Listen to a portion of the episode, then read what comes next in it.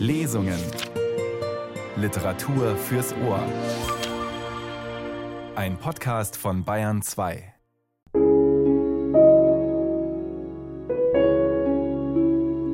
Er hat auf eindringliche Weise von Ausgrenzung, Verfolgung und Vernichtung erzählt und gehört zu den wichtigsten Chronisten der Shoah, der Historiker Saul Friedländer. In der Lesung heute Auszüge aus seinen Erinnerungen. Willkommen sagt Nils Beindker. Saul Friedländer, 1932 in Prag geboren, überlebte den Holocaust versteckt in einem katholischen Internat in Frankreich. Seine Eltern wurden deportiert und von den Deutschen ermordet. Die Auseinandersetzung mit ihrem Schicksal und dem von Millionen anderen Menschen aus Europa wurde für den Sohn zum Lebensthema. Sein Hauptwerk ist die zweibändige Geschichte Das Dritte Reich und die Juden. Ein Buch, das den Biografien der Opfer ihren Stimmen großen Raum gibt. Neben den wissenschaftlichen Arbeiten hat Saul Friedländer immer wieder auch die eigene Lebensgeschichte erzählt, insbesondere in den Büchern Wenn die Erinnerung kommt und Wohin die Erinnerung führt stehen im ersten Band Kindheit, Jugend und Überleben im Mittelpunkt, handelt der zweite vom Weg zur Geschichte und von der wissenschaftlichen Arbeit. Zunächst ein Blick auf die Studienjahre in Paris. Christian Baumann liest aus Wohin die Erinnerung führt von Saul Friedländer. Im Juni 1948 war ich von der Gare de Lyon in Paris in Richtung Marseille losgefahren und hatte von dort aus auf der Alta Lena nach Israel übergesetzt. Fünf Jahre später fuhr ich auf der Theodor Herzl von Israel nach Marseille, nahm den Zug zur Gare de Lyon und war wieder in Paris. Mein Onkel Paul hatte sich geweigert, mir die Fahrkarte zu bezahlen. So war mir nichts anderes übrig geblieben, als diejenigen Bücher und Lithografien meines Vaters zu verkaufen, die ich in Iran vorgefunden hatte. Von meinem Onkel trennte ich mich leichten Herzens. Nachdem ich am Yom Kippur, Tag der Sühne des Jahres 1953, der Metrostation St. Paul entstiegen war, schleppte ich meinen einzigen Koffer zur Wohnung meines ehemaligen Vormunds in der Rue de Birac nahe der Place de Vosges. Man hatte mich als Studenten des zweiten Studienjahrs bei Sciences Po aufgenommen, der Pariser Hochschule für politische Wissenschaften, weil ich während meines Militärdienstes drei Jahre lang Abendkurse an der Tel Aviv School of Law and Economics absolviert hatte, der heutigen juristischen Fakultät der Universität Tel Aviv. Das Problem war nun, eine Anstellung zu finden, die es mir ermöglichen würde, wenigstens einmal pro Woche am Pflichtseminar von Sciences Po teilzunehmen. Für meinen alten Vormund als Vertreter von Textilien tätig zu werden, was ich drei Wochen lang versucht hatte, erwies sich als Ding der Unmöglichkeit. Ich besaß ein Empfehlungsschreiben für die israelische Botschaft und vereinbarte einen Termin mit deren stellvertretendem Leiter, an den der Brief adressiert war. Er überflog den Brief und einige andere Dokumente. Und dann wiederholte er auf fast unheimliche Weise, was mein Besucher in Iran mir 1949 gesagt hatte. Sie sind auf der Altalena gekommen. Ich bekam die Stelle trotzdem, dank meines muttersprachlichen Französisch. Am Glanz von Paris hatte sich nichts geändert, aber das Lebensgefühl war im Vergleich zu jenem, das vorherrschend war, als ich 1948 die Stadt verließ, ein anderes geworden. Damals war ich einem Ort entronnen, in dem viele Einwohner, mich eingeschlossen, immer noch einen Mangel an Nahrungsmitteln und anderen lebenswichtigen Dingen litten. Die Schlafsäle im Lycée Henri IV waren im Winter 1947-48 eiskalt – und das Essen, das wir bekamen, armselig. Die meisten Internatsschüler wurden mit Fresspaketen von zu Hause versorgt und konnten sich warm anziehen. Geteilt wurde jedoch selten, denn was von außerhalb kam, hätte schwerlich genügt, um die Bedürfnisse aller zu stillen.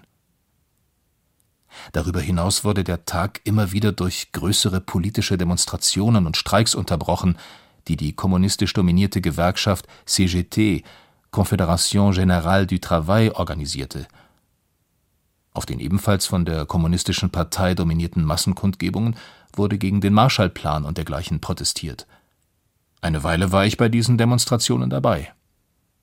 Mindestens einmal beteiligte sich auch das Personal der Schulen und der Lycées an den Streiks, was uns Internatsschüler zwang, in die Studentenmensen auszuweichen, wo das Essen noch mieser war. Kurzum, das Paris von 1947, 48 war für mich schwerlich eine Stadt ungetrübten Genusses. Nach Israel zu gehen bedeutete sowohl die Erfüllung eines Traums als auch eine Erlösung von den Realitäten des Pariser Alltags. Als ich im Herbst 1953 nach Paris zurückkehrte, schien sich alles verändert zu haben. Gleichwohl war die politische Entwicklung nach wie vor ungewiss, hauptsächlich wegen der aussichtslosen Bemühungen Frankreichs, die Kontrolle über Indochina, später Vietnam zu behalten und weil mehr und mehr ein offener Krieg zur Unterdrückung der beginnenden nationalen Rebellion in Algerien drohte. Immer schneller wechselten die Regierungen unter der kraftlosen und nur nominellen Präsidentschaft von Vincent Auriol und dann von René Coty. Die Vierte Republik lag im Sterben. All die politischen Turbulenzen beeinträchtigten das alltägliche Leben gleichwohl nicht sehr.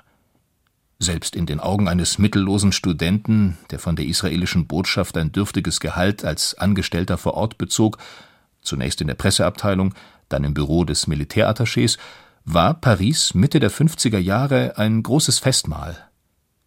Ich kam mir vor wie ein heißhungriger Gast, der an der Schwelle zu einem Bankettsaal stand. Mit dem Botschafter Jakow Zur kam ich praktisch nie in Berührung und mit seinem Stellvertreter auch nur selten. Meine Arbeit verrichtete ich hauptsächlich im Keller des Gebäudes, wo die Presseabteilung untergebracht war, bei der ich im Spätherbst 1953 zu arbeiten anfing. Ihr Leiter war ein äußerst sympathischer Attaché mit italienischen Wurzeln, Dan Avni, ursprünglich Vittorio Segre. Ich hätte mir keinen netteren Chef wünschen können. Und bald war ich bei den Avnis regelmäßiger Gast. Meine Arbeit bestand unter anderem darin, die täglichen Presseartikel über Israel zusammenzufassen und Journalisten zu empfangen. Israelische Korrespondenten, die Unterstützung brauchten, Journalisten der Pariser jüdischen Presse und natürlich französische Journalisten aller Couleur. Eli Wiesel, der damals für die israelische Abendzeitung Yediot Achronot arbeitete, schaute öfter vorbei und 1954 oder Anfang 1955 lernte ich einen Journalisten des Haaretz kennen, Jabtai Tevet, der ein sehr guter Freund wurde. Und dann war da noch Sciences Po. Das war eine Grande École. Das Hochschulwesen in Frankreich bestand einerseits aus den Universitäten und andererseits den sehr selektiven Grande École, in die man nur aufgenommen wurde, wenn man in einem Prüfungswettbewerb die vordersten Plätze erreicht hatte als Franzose konnte man sich, sobald man die drei Jahre von Sciences Po absolviert hatte, für den Prüfungswettbewerb zur Aufnahme an die École nationale d'administration (ENA) bewerben, die den Weg in den höheren Staatsdienst öffnete. Ausländer wie ich und wie damals eine ganze Reihe von Israelis hatten nur zu den ersten drei Jahren Zugang. Die meisten von uns wählten das Gebiet Relations internationales, das eine Karriere in unserem eigenen diplomatischen Dienst ermöglichen konnte Einmal in der Woche besuchten wir ein Pflichtseminar, aber ansonsten wurde unsere Anwesenheit nie überprüft. Die meiste Zeit hielt mich meine Arbeit davon ab, zu den Vorlesungen zu gehen, zumal man deren vervielfältigte Skripte in einer Buchhandlung gegenüber der Hochschule kaufen konnte, auf der geheiligten Rue Saint-Guillaume. Am Ende des Studienjahrs oder des Studiums an der Sciences Po konnte man die vervielfältigten Texte weiterverkaufen – so dass dieselben Kopien an die nächste Kohorte weitergereicht wurden, oftmals mit zusätzlichen, an den Rand gekritzelten Bemerkungen. Da die Vorlesungen Jahr ein, Jahr aus weitgehend unverändert blieben, fanden die Nachfolger sogar haargenau die Stelle vermerkt, an der ein Dozent einen Standardwitz machte. Eine zusätzliche Folge meiner strikt katholischen Erziehung während des Krieges war meine Schüchternheit bei Mädchen. Das ließ in Israel ein wenig nach, ich hatte in der Armee einige Freundinnen. Sie ließen vieles zu, aber nicht alles, und wahrscheinlich hatte ich nicht genug darauf gedrängt. Als ich aber die Theodor Herzl nach Marseille bestieg, beschloss ich, das alles zu ändern. Und zwar schleunigst. Damals gab es in Paris zahllose teure Nachtclubs und Dutzende bezahlbare Tanzlokale. Dorthin ging man nicht mit einem Mädchen, sondern um ein Mädchen kennenzulernen oder umgekehrt. Während meiner Militärzeit hatte ich in einer Tanzschule in Tel Aviv Stunden genommen, so dass ich, was die technische Seite anging, einigermaßen mithalten konnte. Worauf es aber ankam, war nicht das Tanzen selbst, sondern vielmehr die eigenen Hemmungen zu überwinden. Man musste ein Mädchen in der Menge finden, das einem gefiel, und dann, wenn ein Tanz zu Ende ging, zu ihr eilen und fragen: M'accordez-vous la prochaine danse? Würden Sie mir den nächsten Tanz gewähren? Wenn sie ja sagte und nett war, zögerte man nicht lange und bat sie auch um den nächsten Tanz. Während der ganzen Zeit musste man reden, was das Zeug hält. Auf Französisch nennt man das Baratiner. Baratin, das Substantiv, das im Wörterbuch mit Geschwafel übersetzt wird, verlangte ein besonderes Talent, und ich war darin nicht schlecht. Fiel dann die Antwort auf die erneute Anfrage positiv aus, und tanzte man schon langsam und eng aneinander geschmiegt, konnte man anfangen, weiter im Voraus zu planen. Manche Tanzschuppen sprachen das gewöhnliche Publikum an, zum Beispiel das Mimi Passant. Andere waren etwas kultivierter und exklusiver, wie das Whisky à Gogo, in dem schon Schallplatten die Musiker ersetzt hatten. Die Caveau, die Keller, die man aufsuchte, wenn man eher Jazz hören als tanzen wollte, waren eine Kategorie für sich. Mit der Zeit galt ich als eine Art Experte für diese Etablissements. Falls ich je eine Doktorarbeit schriebe, pflegte ich damals zu verkünden, dann über die Pariser Tanzlokale. Heute würden sie ein großartiges kulturgeschichtliches Thema abgeben, aber ich fürchte, diese Art Tanzlokale gibt es nicht mehr. Einige meiner Eroberungen waren nur flüchtig, andere entwickelten sich zu Beziehungen, die vielleicht mehrere Wochen hielten. Aus einer wurde eine zwei Jahre dauernde Affäre, die endete, als ich Paris wieder verließ. Übrigens teilten sich Meir und ich eine große Wohnung, in der jeder über ein eigenes Zimmer und eine gewisse Privatsphäre verfügte. Kurzum, ich stieß mir die Hörner ab, wenn auch nach heutigen Maßstäben sehr spät. Eine Frage jedoch verdüsterte immer wieder einen ansonsten wolkenlosen Horizont. Wie und wo würde ich mich auf die mündlichen Prüfungen zum Ende des zweiten Studienjahres und vor allem auf die Abschlussprüfungen des dritten Jahres vorbereiten? Die mündlichen Prüfungen für das zweite Jahr würden dank der vervielfältigten Skripte keine größeren Probleme bereiten. Da man uns mitgeteilt hatte, zu welchem Kurs an welchem Tag der zwei Wochen dauernden Prüfungszeit man uns prüfen würde, genügte es sich, den Stoff des entsprechenden Kurses am Vorabend einzuprägen, am nächsten Morgen, wenn man abgefragt wurde, die Antworten herunterzubeten, dann das am Vortag Erlernte sofort wieder zu vergessen und die ganze Prozedur für die Prüfung am nächsten Tag zu wiederholen.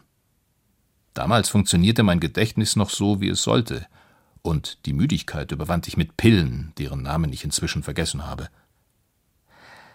Als alles überstanden war, wurde ich krank vor Erschöpfung aber nach ein paar Tagen war ich wieder auf den Beinen. Die Abschlussprüfungen nach dem dritten Jahr ließen sich nicht in dieser Weise vorbereiten, da sie sowohl mündlich wie schriftlich gehalten wurden. Wir wussten zwar, dass es um Geschichte der internationalen Beziehungen, Völkerrecht und internationale Wirtschaft gehen würde, aber wir konnten mit jedem beliebigen Thema konfrontiert werden, das in den letzten drei Jahren unterrichtet worden war. Wie es der Zufall wollte, hatte mich der Botschaftsarzt, den ich drei Monate vor meiner Abschlussprüfung wegen einer Unpässlichkeit aufsuchte, röntgen lassen und Schatten in meiner Lunge gefunden, die er als erste Anzeichen einer Tuberkulose diagnostizierte. Er verordnete mir drei Monate bezahlten Urlaubs und strikte Bettruhe. Eine zweite Meinung, die ich auf eigene Faust einholte, bestätigte die unheilvolle Diagnose nicht. Ich behielt diese zweite Meinung für mich, schließlich war die Botschaft für eine Diagnose ihres eigenen Arztes verantwortlich, und steckte meine Bezüge für ein Vierteljahr ein.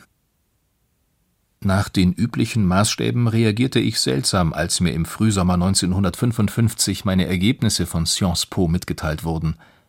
Ich war Jahrgangsbester, Major der Relation Internationale geworden. Statt aber zum Champagnerempfang zu gehen, den der Direktor der Hochschule für die vier Majors des Jahres, einen für jeden Themenbereich ausrichtete, besuchte ich einen Fünf-Uhr-Tee mit Orchester und Tanz irgendwo auf den Champs-Élysées. Es dauerte einige Jahre, bis ich dieses seltsame Verhalten verstehen konnte. Wahrscheinlich jagte mir ein wie auch immer gearteter Erfolg so große Angst ein, dass ich quasi magische Riten anwenden musste, um ihn nicht ungeschehen zu machen, denn ihn brauchte ich wie die Luft zum Atmen, sondern um ihn zu empfangen und gleichzeitig einen sicheren Abstand zu ihm zu halten. Im Laufe der Jahre gewöhnte ich mir fast schon automatisch an, jeden Erfolg elegant herunterzuspielen. Kurzum, und man verzeihe mir das Oxymoron, ich wurde ein Meister der falschen Bescheidenheit. Wichtiger jedoch ist, dass mein Leben damals und dort eine ganz andere Wendung hätte nehmen können. Einer der außerordentlichen Professoren, der im Hauptberuf eine sehr hohe Position bei der Banque de Paris et de Pays-Bas innehatte, bot mir aufgrund meiner Prüfungsergebnisse eine Stelle in seiner Bank an, einer der wichtigsten in Frankreich. Das hätte unter anderem fast automatisch bedeutet, Franzose zu werden. Mit aller gebührenden Dankbarkeit lehnte ich das Angebot ab. Es kam mir nicht in den Sinn, Israel den Rücken zu kehren.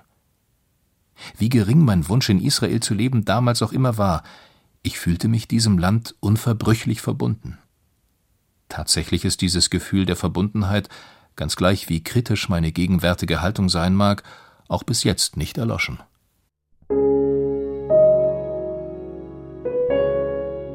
Saul Friedländers Autobiografie Wohin die Erinnerung führt in der Lesung mit Christian Baumann. Für sein Werk wurde Saul Friedländer vielfach ausgezeichnet. 2007 erhielt er den Friedenspreis des deutschen Buchhandels. In seinem großen Buch Das Dritte Reich und die Juden erzählt er eine, wie er es nennt, integrierte Geschichte des Holocaust. Die Stimmen der Opfer spielen dabei eine besondere Rolle. Ihre Tagebücher und Briefe durchziehen die beiden großen Bände, immer wieder begegnen wir ihnen. Juden aus ganz Europa erzählen unmittelbar von ihrem Erleben. Bei einem Gespräch mit Saul Friedländer wollte ich wissen, warum für ihn diese individuelle Perspektive so wichtig ist. Kann man überhaupt nur so ein Verbrechen wie die Shoah begreifen? Die Geschichte als solche, als allgemeine Geschichte war ja schon paarmals sehr eindrucksvoll geschrieben, aber meistens von der Perspektive der Täter. Eigentlich gab es keine Geschichte, die sowohl die Sicht der Täter wie die Sicht der Opfer, wie die Opfer das sahen, reagierten, sich behalten konnten und dann zum Tode gegangen sind. Meines Erachtens gab es nicht so eine integrierte Geschichte. Es gibt ja noch eine dritte, wenn man so sagen will, Seite und die Zuschauer waren öfters wegen ihrer Passivität aktiv. Wenn man nichts tut, ist man doch äh, involviert, wenn man weiß, was passiert und man wusste sehr bald. Und nach den Debatten der 80er Jahren, Historikerstreit und dann die Debatte über die Historisierung des Nationalsozialismus zwischen Martin Broschat und mich selbst, wollte ich unbedingt zeigen, dass diese Geschichte auch von uns geschrieben sein konnte, von uns Juden und auch Leute, die ganz subjektiv da Teil waren, also in diesem Fall ich selbst, aber doch mit einem historischen Abstand der alle Methoden der historischen Methodologie bewährt. Aber ich wollte damit auch irgendwie die Fassungslosigkeit der Opfer bewahren und wollte dabei auch den Leser den Eindruck geben, ja, das kann nicht sein, was ich da lese, es kann nicht sein. Und wie macht man das? Nicht von meinen eigenen Kommentaren, sondern ich habe dann die Stimmen der Opfer, die Tagebuchschreiber meistens und Briefeschreiber benutzt als Momente des Nichtverstehen, um wirklich den Leser das Gefühl zu geben, obwohl alles erklärt ist und alles ist ja dokumentiert, A bis Z, sagen wir, aber das kann ja nicht sein, wenn man liest das Tagebuch von diesen oder anderen, der da steht und staunt, was ist das, was ist da los?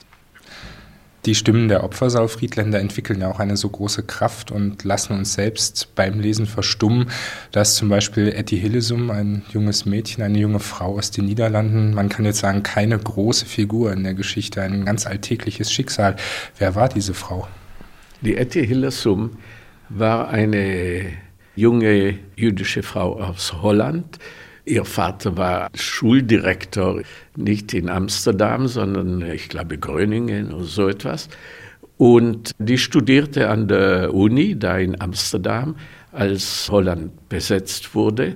Selbstverständlich beschreibt sie die Situation und reagiert, aber das Tagebuch war am Anfang mehr privat, also ihre Verhältnisse zu einem Art von Guru, der dann gestorben ist, noch vor der Deportation, aber langsam geht es doch ins Persönliche und sagen wir politische, also in die Geschichte hinein.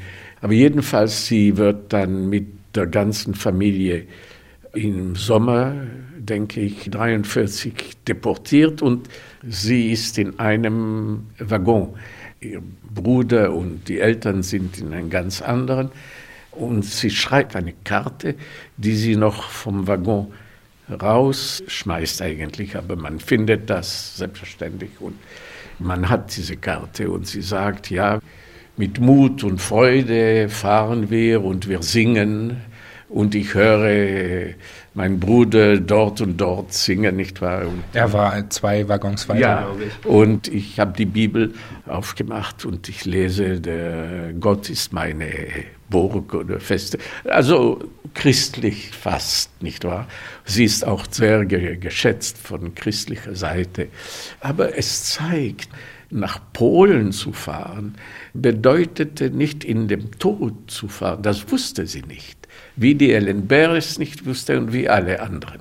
Die Opfer, die wussten tatsächlich nicht, wohin das Ganze geht, obwohl alles zeigte, dass es nur in eine Richtung gehen konnte. Nehmen wir ein anderes Beispiel, der Egon Redlich, der ein junger Assistent da ist, eine Hilfsarbeit in Theresienstadt. Und er hat ein Tagebuch und das letzte Teil seines Tagebuchs ist an seinem Sohn gerichtet. Er spricht mit seinem Sohn, ein Baby eigentlich. Und er sagt ihm, jetzt fahren wir, also morgen fahren wir und wir würden da wieder und die Großmutter sehen und die Mutter und den Vater und so weiter. Und er sagt einem Freund, ja, ist doch ein gutes Zeichen. Man erlaubt mir, einen Kinderwagen mitzunehmen für den Kleinen. Der Kinderwagen ist ein Zeichen, dass nichts Schlimmes passieren kann, weil sonst, warum werden Deutschen uns erlauben, einen Kinderwagen mitzunehmen? Ja, er hat nicht kapiert, dass die alle ins Tod gehen gleich und der Kinderwagen geht ins Reich ich glaube, Saul Friedländer, dass es eben auch diese Wirkung dieser Quellen, die uns verstummen lässt, die uns erschrecken lässt. Es ist ja auch bei Etty Hillesum dieser Fall. Ein Freund schildert, wie sie am Vortag der Deportation Anfang September ja zum Zug gegangen ist, fröhlich redend, ein Liebeswort für jeden. Sie wurde dann nach Auschwitz deportiert am 30. November 1943, ermordet nach Berichten des Roten Kreuzes. Und so gibt es viele, viele andere Szenen. Man könnte zum Beispiel auch von Louise Jacobson erzählen, die im Februar 1943 aus dem französischen Drancy an ihren Vater schreibt, mach dir keine Sorgen, Papa. Und einen Tag später wird sie mit dem Transport Nummer 48 nach Auschwitz geschickt. Können Sie selbst Szenen wie diese je wieder vergessen? Nein, die gehen mit mir die ganze Zeit. Eigentlich, selbstverständlich kann ich es nicht vergessen. Wie ich nicht vergessen kann, den Brief, dass meine Tante Martha aus Prag schrieb an meine Großmutter in Schweden. Meine Tante, die Schwester meines Vaters, arbeitete am, sagen wir, es war der Judenrat in Prag. Es hieß etwas anderes. Die wurde informiert von den Behörden, dass sie und alle anderen Leute vom Judenrat in zehn Tagen oder so, ich erinnere mich jetzt nicht genau, wie es ging, 43, nach Osten geschickt werden, nach Lodz. Und dann selbstverständlich ging es nach Hellnow oder nach Auschwitz, ich weiß jetzt nicht wohin. Und sie schreibt an meine Großmutter, also wir erfahren in ein paar Tagen, eigentlich muss sagen, auf Deutsch das alles. Dass ich mich freue, weil ich werde dann näher zum Hans und zu Elli, das sind meine Eltern. Und Hans war nicht gesund und die brauchen da Hilfe und so weiter. Also hier ist eine Dame, die unverheiratet war, eine Lehrerin, allein, aber sie hat in Prag meine Eltern. Ich erinnere mich sehr gut an sie. Also sie glaubt, sie fährt nach Osten und wird jetzt mit meinen Eltern, also ihren Nächsten, zusammenkommen. Dass ich das nicht vergessen kann, ist selbstverständlich. Saul Friedländer im Gespräch über sein Hauptwerk, Das Dritte Reich und die Juden. In seiner Autobiografie Wohin die Erinnerung führt, 2016 in der Übersetzung von Ruth Keen und Erhard Stölting in Deutschland erschienen, erzählt der Historiker von seiner lebenslangen Beschäftigung mit der Geschichte und den damit verbundenen großen Fragen. Gleichzeitig berichtet Friedländer von seinen Lebensstationen in Frankreich, Israel, der Schweiz und den USA und zeichnet das Bild einer Epoche.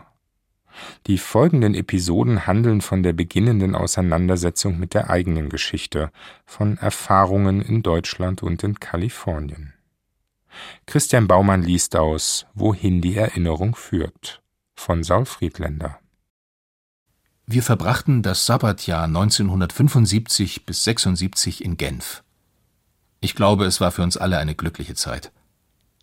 Im Oktober 1975 wurde Eli in die zehnte Klasse am Collège Jean-Jacques Rousseau aufgenommen, neben dem Collège Jean Calvin, dem besten der Stadt. Da er zweisprachig geblieben war, hatte er keine Anpassungsprobleme. Der ebenfalls zweisprachige David kam in eine entsprechend niedrigere und Michael in die erste Klasse einer Schule ganz in unserer Nähe, das war das wichtigste schulische Ereignis, und plapperte innerhalb weniger Wochen nur noch Französisch. Für die Buben gab es Ende des Jahres Skiausflüge mit all den Aufregungen, die ein paar Tage in der freien Natur mit sich brachten, die Fondues, die neuen Freunde und dergleichen. Während dieser Monate nahm ich mir zum ersten Mal vor, die Erinnerungen an meine Kindheit und an meine Jugend zu Zeiten des Krieges niederzuschreiben. Warum gerade damals? Hatte ich nicht über viele Jahre hinweg eine gewisse Gleichgültigkeit für meine persönliche Vergangenheit bewiesen?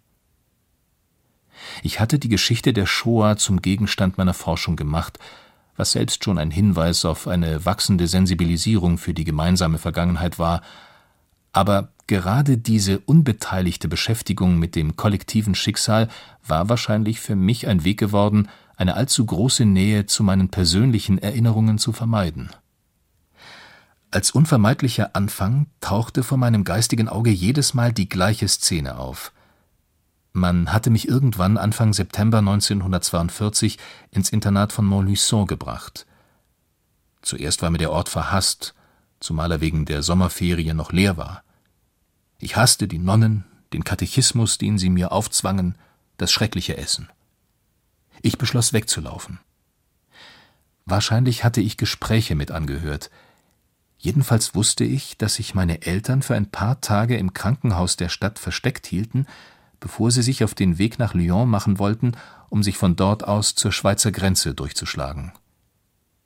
Ich wartete am Haupttor des Internats, bis niemand mehr zu sehen war, schlüpfte hinaus und lief zum Krankenhaus. Bei meinen ersten Versuchen beschrieb ich diese Szene immer und immer wieder auf etwa einer Seite, war mit dem Ergebnis nicht zufrieden und zerriss einen Entwurf nach dem anderen. Und doch wollte mir kein anderer Anfang einfallen. Ich hatte sogar schon einen Titel für das Buch. Le Portail, das Tor. Nach einer Reihe erfolgloser Versuche entschloss ich mich zu dramatischem Vorgehen. Ich verließ Genf, um im nahegelegenen Annecy in einem Hotel am See in eine selbst auferlegte Klausur zu gehen. Vermutlich bildete ich mir ein, der See von Annecy wäre inspirierender als der Genfer See. Und siehe da, mein zweiwöchiger Rückzug schien zu funktionieren. Ich begann zu schreiben. Zurück in Genf vollendete ich rasch einen ersten Entwurf der Erinnerungen und schickte ihn an meinen Verleger Flamand. Unterm Strich war seine Antwort eine elegante Ablehnung. Interessant, aber bar jeden Gefühls. Seiner Meinung nach hatte ich eine öde Abfolge von Ereignissen beschrieben. Ich sah sofort ein, dass Flamand recht hatte, glaubte aber nicht, es besser hinzubekommen. Ich schlug ihm daher vor, die Memoiren in Form eines Gesprächs zu verfassen, das mir, wie ich meinte, helfen würde, meine emotionale Lähmung zu überwinden. Ich fragte Claude Lancemann, ob er mein Interviewer sein wolle. Er war einverstanden. Ich vergaß zu erwähnen, dass wir gute Freunde geworden waren und uns regelmäßig trafen, wenn er in Jerusalem war. Claude war nicht gerade ein bequemer Zeitgenosse. Er besaß die Flexibilität eines Felsens, und später war er nicht mehr in der Lage, Kritik oder Widerspruch locker wegzustecken. Aber ich hatte weder einen Grund noch den Wunsch, ihn zu kritisieren, und wir kamen gut miteinander aus. Nachdem wir jedoch alles für das Gespräch vorbereitet hatten, machte ich plötzlich einen Rückzieher. Es war nicht die richtige Vorgehensweise. Einige Monate vergingen. Unterdessen erreichte mich ein Brief von einem ehemaligen Freund aus Internatszeiten. Er hatte die Weihen erhalten und lebte nun als Mönch in Sept-Fonds, einem Trappistenkloster an der Loire. In Wenn die Erinnerung kommt, habe ich von meinem Besuch bei Georges A. berichtet, wie wir spontan und ganz natürlich unsere alte Verbindung erneuerten und Erinnerungen über Saint-Béranger austauschten. Als ich nach Genf zurückkehrte, wurde mir klar, dass wir über vieles gesprochen hatten, nur nicht über das, was vor unserer Internatszeit gewesen war, mein Leben in Prag, in Paris, in Nery und ebenso wenig seines in Toulon, wo er herkam. Ich begann einen langen Brief, den ich nie abschickte. Indem ich mich an Georges wandte, hatte ich meine Stimme gefunden. Es war während dieser fiebrigen Monate, dass ich beschloss, den Weg zu finden, den meine Eltern wahrscheinlich genommen hatten, als sie in die Schweiz wollten.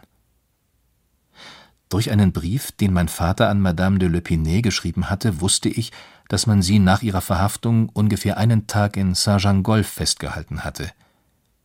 Zum ersten Mal fuhr ich nach Saint-Jean-Golf.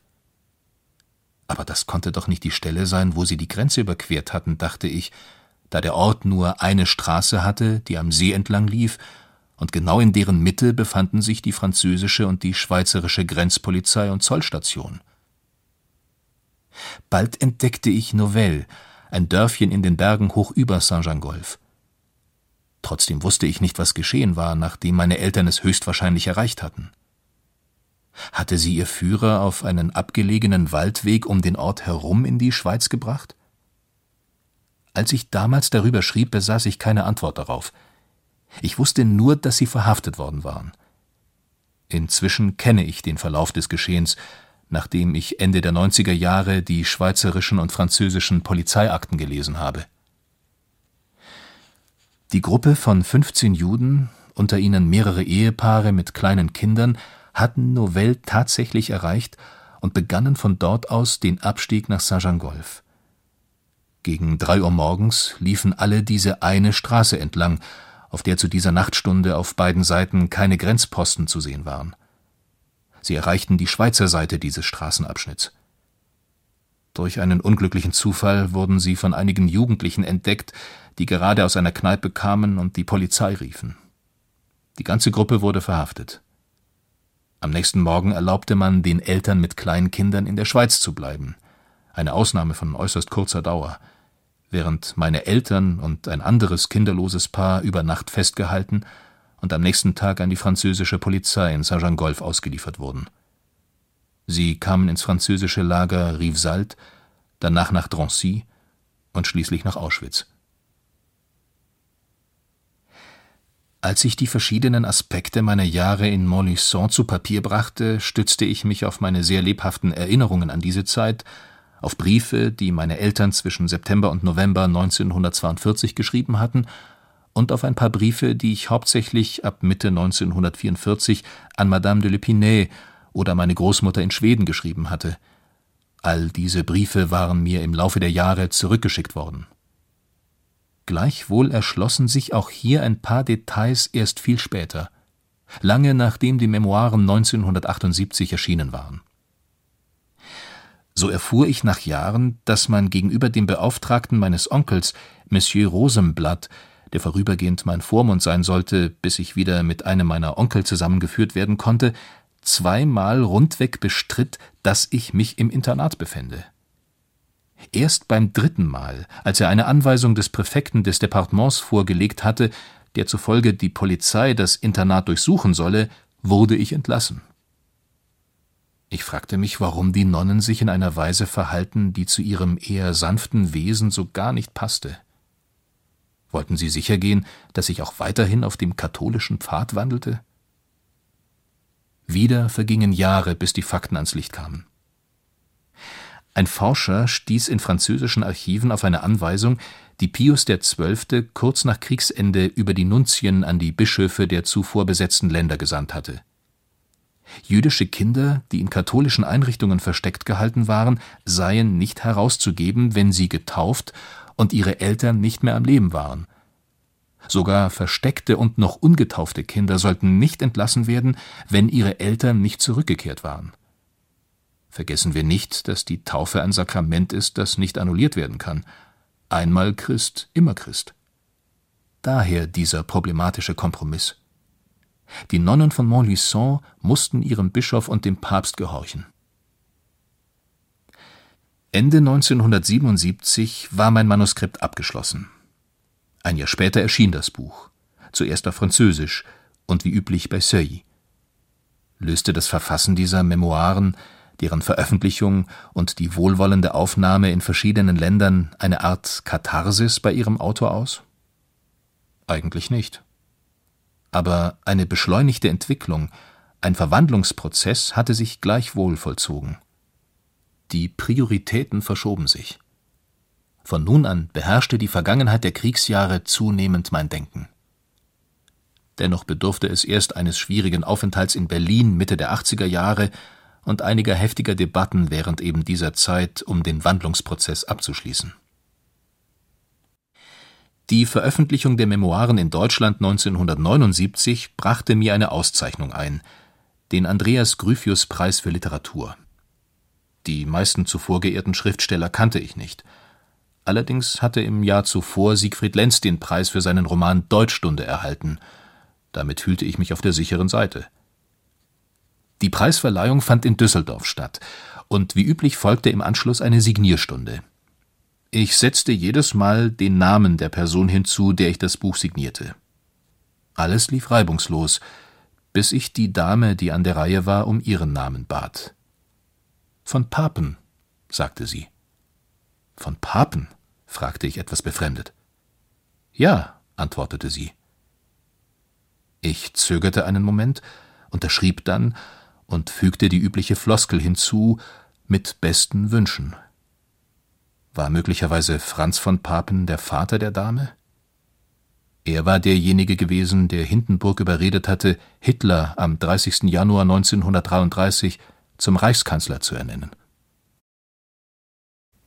In den Memoiren meiner Kindheit, wenn die Erinnerung kommt, habe ich zwei einander widersprechende und zugleich nebeneinander bestehende Grundhaltungen in meinem Verhältnis zu Deutschland und einer deutschen Umgebung angesprochen Vertrautheit und Angst. Beide waren in den Jahren, über die ich jetzt schreiben möchte, noch sehr präsent und sind mühelos nachvollziehbar. Aus frühester Kindheit die ererbte Vertrautheit, aus späteren Jahren die Angst. Kurzum, ich fühlte mich gleichzeitig sehr wohl und ständig angespannt, und das mitunter nicht ohne guten Grund. Während all dieser Jahre war mir ganz besonders der unvermeidliche Umgang mit Leuten verhasst, die alt genug waren, um aktive Erwachsene in NS-Deutschland gewesen zu sein und von denen ich wusste, dass sie mehr oder weniger braun gewesen waren. Sie verwandelten sich jetzt in zuckersüße Gutmenschen in Bezug auf die Juden und Israel. Meine Zurückhaltung führte manchmal, natürlich hinter meinem Rücken, zu Bemerkungen wie er ist ja schwer belastet. Es brauchte Jahre, bis ich mich in Deutschland ein wenig entspannter fühlen konnte. Letztlich aber ist es mir gelungen. Meine beiden Berliner Enkelkinder, Jonathan und Benjamin, könnten sich etwas anderes gar nicht vorstellen. Ein geschärftes öffentliches Bewusstsein der Shoah war das paradoxe Ergebnis der NBC-Miniserie Holocaust. Sie setzte fast unmittelbar Debatten und neue historische Forschung in Gang und stand damit am Anfang der exponentiellen Zunahme eines nachhaltigen akademischen Interesses an diesem Thema. 1983 fand in Paris eine internationale Konferenz über die Geschichte der Shoah statt. Bald darauf, im Mai 1984, tagte in Stuttgart eine noch größere internationale Historikerkonferenz, die erste, die in Deutschland zu diesem Thema je abgehalten wurde. Manfred Rommel, der Stuttgarter Oberbürgermeister, eröffnete feierlich die Veranstaltung. Ihm folgten die akademischen Organisatoren, die Historiker Eberhard Jeckel und Jürgen Rover und dann kam ich mit meinem Vortrag über ein Thema an die Reihe, das zum damaligen Zeitpunkt die Historiker, die sich mit dem Dritten Reich beschäftigten, in zwei Lager spaltete. Das der Intentionalisten und das der Funktionalisten. Ein begriffliches Gegensatzpaar, das der britische Historiker Tim Mason für die Analyse der politischen Dynamik in NS-Deutschland entwickelt hatte Später bedauerte ich in der Behandlung der Shoah derart abstrakte Kategorien gewählt zu haben. Über die Jahre verwischten sich diese Unterscheidungen ohnehin. Damals reichte jedoch der Gegensatz zwischen den beiden Ansätzen viel tiefer, als es auf den ersten Blick scheinen könnte. In meinem Vortrag kritisierte ich die funktionalistische Position vehement und bemühte mich für einen moderaten Intentionalismus zu argumentieren, der zwar dem Einfluss sozialer Gegebenheiten Rechnung trug, aber die Vernichtungspolitik gleichwohl als Folge von extremem ideologischem Judenhass und von Hitlers persönlichem Wollen ansah. Zum Überschreiten der Schwelle zwischen Verfolgung oder selbst Massakern und einer Politik der gänzlichen Auslöschung, so erklärte Hilberg damals, sei Hitlers Befehl erforderlich gewesen. Zwei der angesehensten deutschen Historiker Hans Mommsen und Martin Broschat waren überzeugte Befürworter des Funktionalismus. Und obwohl Eberhard Jeckel ihren Ansatz nicht teilte, gaben sie den Ton an, zumindest schien es mir so, was die Definition einer deutschen Position bei der Stuttgarter Konferenz anbelangt.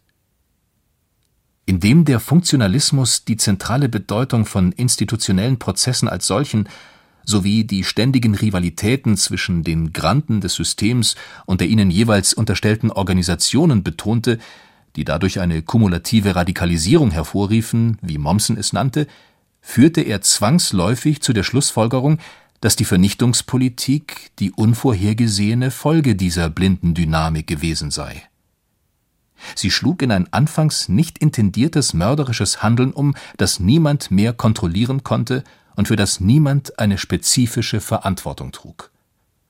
So verschwand die Vernichtung von Millionen von Menschen in einem dichten Nebel von Institutionen. Mommsen erwähnte in seinem Vortrag bei der Konferenz ausdrücklich den Nebel, der Absichten, Entscheidungen und Verantwortlichkeiten verschleierte und der so auch die Möglichkeit des Widerstands verhinderte. Martin Broschat hielt keinen Vortrag, bezeichnete aber in seinen Redebeiträgen meine Kritik und die anderer als eine israelische, er vermied es jüdische zu sagen, im Gegensatz zur deutschen Wahrnehmung dieser Epoche. Damit gab er dem unterschwelligen Unbehagen Ausdruck, das während der ganzen Veranstaltung zwischen den Wortführern unter den deutschen Historikern und den meisten jüdischen Teilnehmern spürbar blieb. Ein paar Jahre später sollte dieser Gegensatz in eine persönlichere Konfrontation zwischen Broschat und mir umschlagen meine Beziehung zu Hans Mommsen blieb durchgehend freundlich. Wir korrespondierten und trafen uns über viele Jahre häufig, obwohl wir in unserer Interpretation der Nazi-Politik nicht übereinstimmten. So schrieb ich im Januar 1985 Hans einen ausführlichen Brief zu seinem Essay über Hitler, der in der Reihe Nationalsozialismus im Unterricht erschienen war und den er mir zugeschickt hatte Nachdem ich unseren grundsätzlichen Meinungsunterschied zusammengefasst hatte, wandte ich mich konkreter einem Aspekt seines Textes zu. Das Kapitel über Außenpolitik ist so klar wie alle anderen. Aber bei nochmaliger sorgfältiger Lektüre wirst du vielleicht merken, dass selbst wenn man berücksichtigt, dass Hitler keinen Gesamtplan hatte, dass er viele Fragen offen ließ und es meisterhaft verstand, Gelegenheiten zu nutzen, die ihm andere bereitstellten – so wie du in den ganz wichtigen Angelegenheiten, die du thematisierst, ja auch in allen anderen Angelegenheiten auf diesem Gebiet, und bitte bezieh dich darin auf deinen eigenen Text, keine einzige Entscheidung finden wirst, die nicht er selber getroffen hat. Hitler hat Ribbentrops Ansichten, wie mit Großbritannien verfahren werden solle, nicht berücksichtigt, so wie er auch viel später die Vorschläge seiner Militärexperten dazu, wie der Krieg weiterzuführen sei, ignorierte, wenn sie seiner eigenen Meinung zuwiderliefen. Würde man die Lektüre deines Textes mit diesem Kapitel beginnen, könnte man mit der These, die du am Anfang aufstellst, schwerlich übereinstimmen. Lass mich noch ein Wort zum Fehlen von Widerstand sagen, das du auf chaotische Aspekte des Systems und das Fehlen klarer Entscheidungen zurückführst. Wie du weißt, hat mich dieses Argument sehr verwundert. Ich glaube, du solltest diesen letzten Punkt überdenken, da einige der verbrecherischsten Befehle ganz eindeutig erteilt wurden.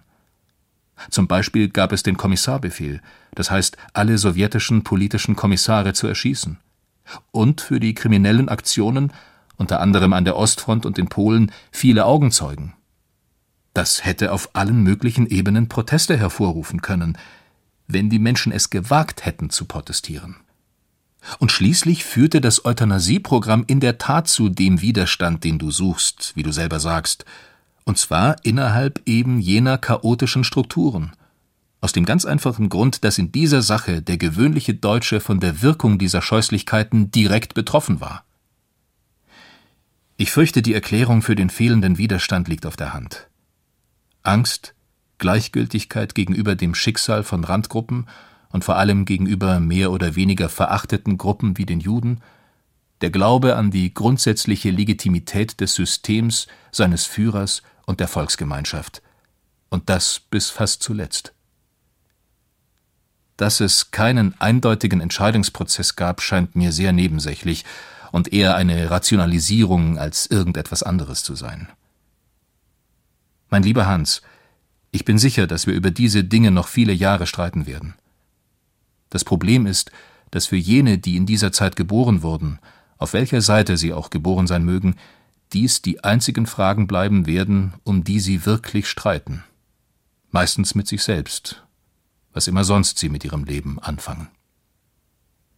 Und wir stritten weiter.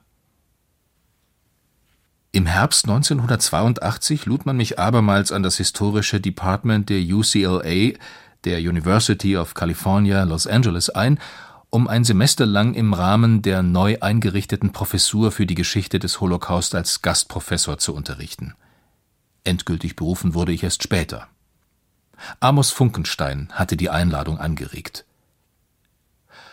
Amos Funkenstein, Historiker an der Universität Tel Aviv und an der UCLA, außerdem Philosoph und Mathematiker und hochgebildeter Exeget des jüdischen Denkens, kurzum ein Universalgelehrter par excellence, war ein ziemlich außergewöhnlicher Mensch.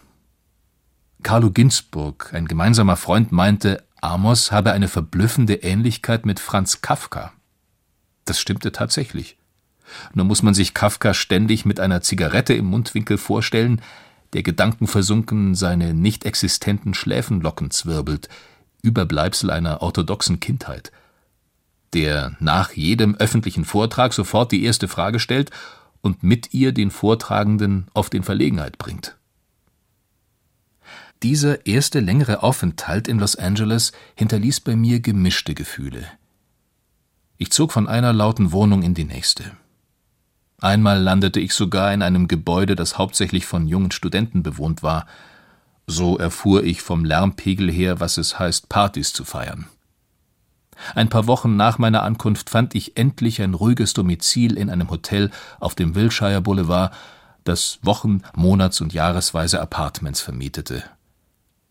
Das Wetter war mild, die meisten Kollegen freundlich und hilfsbereit, die Studenten hinreichend motiviert. Und doch begriff ich bald, wenn ich vor einer Klasse voller Studienanfänger stand, dass uns Welten trennten. Machte ich einen Witz, lachte niemand. Manchmal wiederum brach alles in Gelächter aus, wenn ich ganz ernst war. Unsere Assoziationen waren vollkommen unterschiedlich. Oder war es mein Akzent, den sie zuweilen komisch fanden? Aber im Großen und Ganzen kamen wir gut miteinander aus. Der etwas negative Eindruck, den ich von Los Angeles hatte, steigerte sich zu einem Kulturschock, als mir Anfang 1988 klar wurde, dass mein Bleiben jetzt dauerhaft sein und ich die Hälfte eines jeden Jahres hier verbringen würde. Während ich dies schreibe, fällt mir wieder ein, wie mein Freund George Mosse, der aus dem deutsch-jüdischen Berliner Medienimperium Mosse-Ulstein kam und 1933 hatte fliehen können, in seinen Memoiren seine eigene Reaktion beschrieb. Als er auf dem Weg zu seiner ersten Hochschullehrstelle an der Universität von Iowa auf der Hauptstraße von Iowa City aus dem Bus stieg, brach er in Tränen aus. Nun, ich brach nicht in Tränen aus, aber ich fragte mich durchaus, ob ich nicht einen schweren Fehler begangen hatte. Was die Arbeit betraf, der ich mich in den nächsten Jahren widmen wollte, befand ich mich am rechten Ort. Aber würde ich an diesem Ort auch leben können? Eine Zeit lang spielte ich mit dem Gedanken, wieder zu gehen.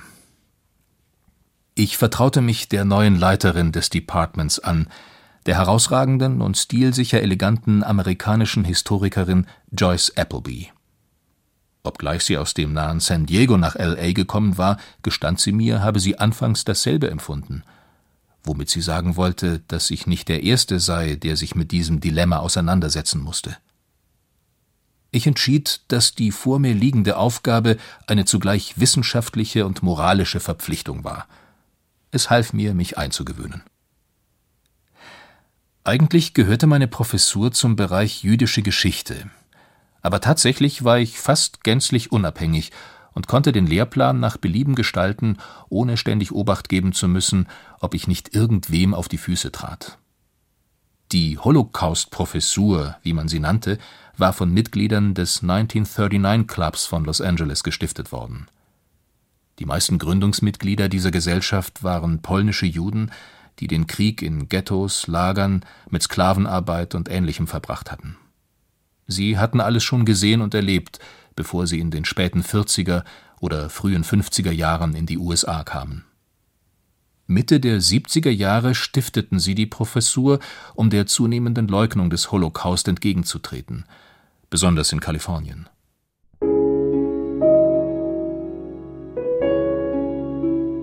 Saul Friedländer Wohin die Erinnerung führt. Lesung mit Christian Baumann, Regie Gundula Ibelher. Eine Aufnahme des Bayerischen Rundfunks aus dem Jahr 2016.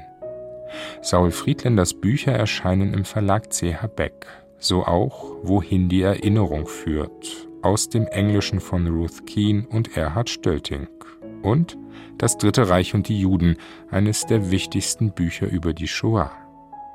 Nils Beindker verabschiedet sich eine gute Zeit.